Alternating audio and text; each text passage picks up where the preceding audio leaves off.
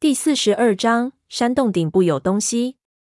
经历过四川的冒险后，攀爬对我来说已经不算是什么难题了。我目测了山洞的高度，有六十多米，大约二十层楼的高度。好在这山岩要好走很多，不到一小时我就爬得非常高了。最让我觉得自豪的是，全程下来，我耳朵上夹的烟都没掉下去。我用铁刺绑上绳子。做了简易的安全绳。等我发现想要再往上就十分艰难的时候，我大概离洞顶还有十米左右的距离。胖子在下面呼应我。我用手电照射洞顶，上面全是狼牙一般倒挂的钟乳石。果然不出我所料，我发现这些钟乳石之间有东西。但是这些钟乳石太大了，而且犬牙交错，在这个位置我还是看不太清楚。有什么东西没？胖子在下面非常期待。我心说：“狗垂日的自己不爬，老子就不同你说，气死你！”就没搭理他。胖子在下面锲而不舍地叫着。我定定神，就尝试着在悬崖上变换角度。好几次我都差点掉下去，但还是看不清楚。我喘了几口气，感觉有些郁闷。好不容易爬这么高，还是白费力气。胖子叫道：“日照香炉生紫烟。”紫烟生在此山间，你那位置不可能看清楚。你给我照着，手电打到最亮，我来看。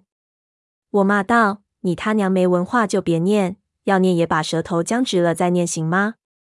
老锤子活跃气氛，你丫心急就心急，别老挤兑我，再啰嗦我把你日出烟来，你他娘还不一定是紫烟呢。胖子就怒了，我暗骂，只好把手电往钟乳石里照。结果照了半天，他也看不出什么花儿来。但是他也看到了，在钟乳石中间有东西，个头不大，但一定是人造的，看不到的，太远了，光线不够强。他娘的，那死机型把我的望远镜拿走了，否则还能看清楚点。核心问题还是太远了，狼眼的照明距离其实不近，但是人的目力有限，在这种聚集的光线下，如果东西太小，而且又不是你熟悉的东西，你就很难根据形状判断那是什么。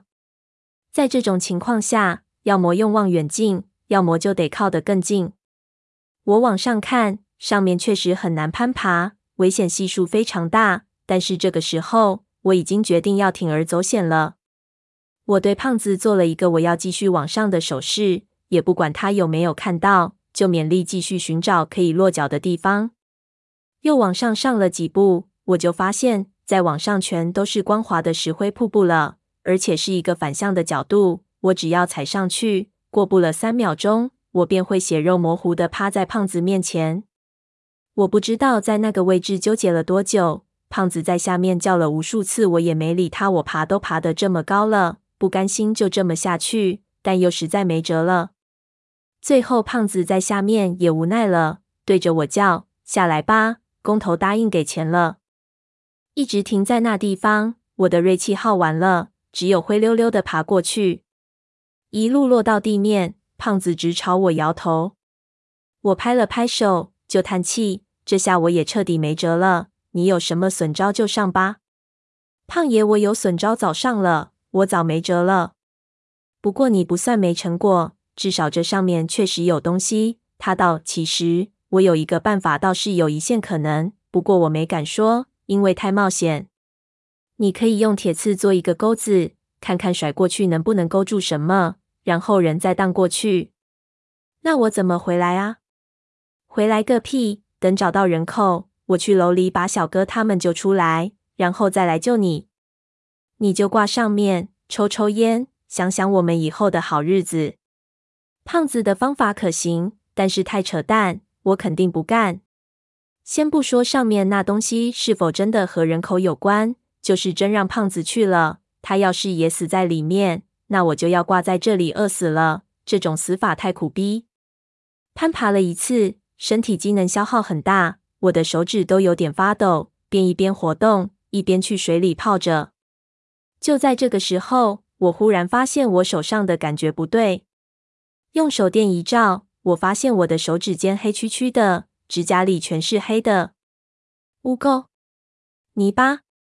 但是手垂感很滑腻，不是泥巴的感觉。我闻了闻，就闻到指甲里有一股奇怪的味道。这味道还真不是所有人都能闻出来的。但是我一下就明白了，上面沾了什么。别看了，老娘儿们一样，还这么讲究。胖子骂道。我道：不对，这是火油的味道。说着看了看四周的岩壁，这些石头缝里有火油。我来到岩壁边上，探手进去摸了摸，里面是干的，什么都没有。然后我继续往上爬，一路爬到三四人高的位置，再往石头缝里探手一下，就摸了一手的黑油。火油是一种特别的油，它的配料千奇百怪，很多配方调制出来的油都可以被称为火油。唯一共同的特征是，这种油是胶状的，能流动，但是很粘稠，在有棉芯的情况下，燃烧的十分缓慢，一般都是在封闭的场合做长明灯或火把的。它们放置很长时间都不会变质，也不会干涸。缝隙很窄，我的手不能完全探人，但是用手电往里照的时候，我就发现缝隙里面的火油含量很高，黑黢黢的一层，还能看到里面有很多拳头大小的棉团。我顺着缝隙一路往上看去，就发现这条灌满火油的缝隙是连贯的，一路螺旋式盘旋到洞垂穴的上方。这是一条引火的路。看这棉芯，看样子还是照明用的。胖子也爬了上来，看到后也惊讶道：“哟呵，这里面还灌了芝麻酱呢！这是什么东西？”我指了指棉芯，给他解释。他抬头往上看，就啧舌。我锤操，这要点起来，肯定很壮线啊。不过这玩意儿是用来干嘛的？我道：“照镜子需要这么多火油吗？这他娘的多铺张浪费啊！”而且这玩意儿一定是一次性的，这些火油点上了，根本不可能灭掉。就算你有灭火器，你爬上去喷一圈也极不容易。一点上非得等油烧光了不可。未必，胖子道。他指了指其中的棉芯，你看这些棉芯都有烧过的痕迹，这些东西都被点燃过的。我摇头，肯定是为了测试棉芯直直的时候点过，之后再装进去的。如果在这里点上，这里的火油一定是烧完了，火才能灭掉。你丫顶着满墙的烈火攀岩上去灭火，那得死多少人？而且这里所有的油沟全都是相连的，你要灭肯定的痛时把所有的棉芯都熄灭才行。一根边上的火焰立即就会将其再次点燃。胖子摸看下巴，点头道：“有道理。”不过。这条火油沟和这面镜子在这里应该是有联系的，对吧？我点头，他就道：“那就行了。”说着，他就掏出打火机。马兹斯同志说过，实践是检验真理的唯一标准。我一看，立即大惊：“你要干嘛？”打火机的火苗几乎是从胖子手里飞出来的。胖子甩手就把打火山探入了缝隙里，里面的火油芯子一下就被点着了。就看一条火龙一飞从岩石的缝隙里喷了出来，我和他都没有想到火焰是如此的猛，两个人都猝不及防，反身燕扑了出去，重重的摔进了水里。好在下面有水，我没摔疼，立即就挣扎着爬起来。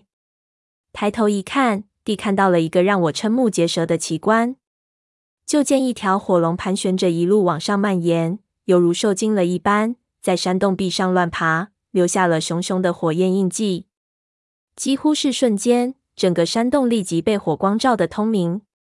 同时，山洞中的温度开始升高，一股火油味立即弥漫整个空间。